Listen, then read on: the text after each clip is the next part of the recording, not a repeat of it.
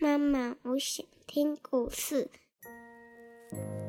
亲爱的小宝贝，你现在可以用你舒服的姿势躺下，眼睛轻轻的闭上，让苹果妈妈一天说一个故事，陪你进入梦乡。今天苹果妈妈想说一个有老先生，还有一个鼻子，还有渔夫的故事。名字叫做《逃跑的鼻子》。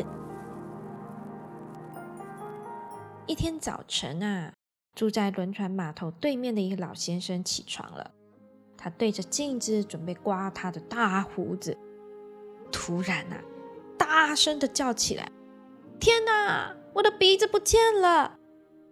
鼻子，脸上的鼻子没有了，他没有待在他应该待的地方。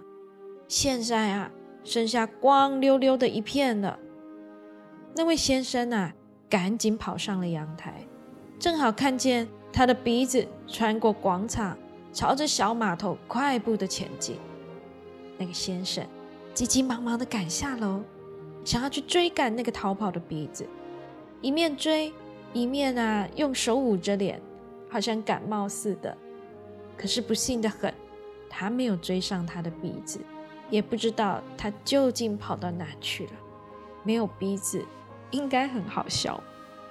几天之后，一个渔夫在收网捕鱼的时候，发现了那个逃跑的鼻子，就把它拿到市场上，打算啊卖一笔钱。恰巧那个老先生的女仆来到了市场上，想要买几条鱼。他一眼啊就看见了放在鲤鱼跟梭鱼之间的鼻子。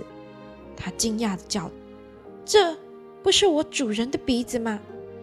立刻啊，花了一大笔钱把这个鼻子给买回来了，然后小心翼翼的把它包在手帕里，带回家给那个老先生。那个老先生颤抖的碰着他的鼻子，气呼呼的说：“你、你、你为什么要逃跑啊？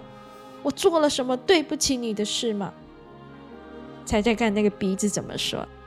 鼻子啊，斜眼瞧着他，非常险恶的说：“你听着，从今以后，你不要再把手指头放进鼻子里了，最起码你也把指甲给剪短一些。”好喽，故事说完了，我的小宝贝。所以啊，下次鼻子不喜欢你把手放到鼻子里。如果要放，至少要把指甲剪短一点哦，不然啊，鼻子会生气，会逃走的呢。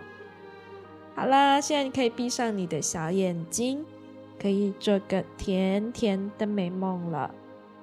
明天啊，你的鼻子还会在你的脸上，不要担心，明天又会是美好的一天。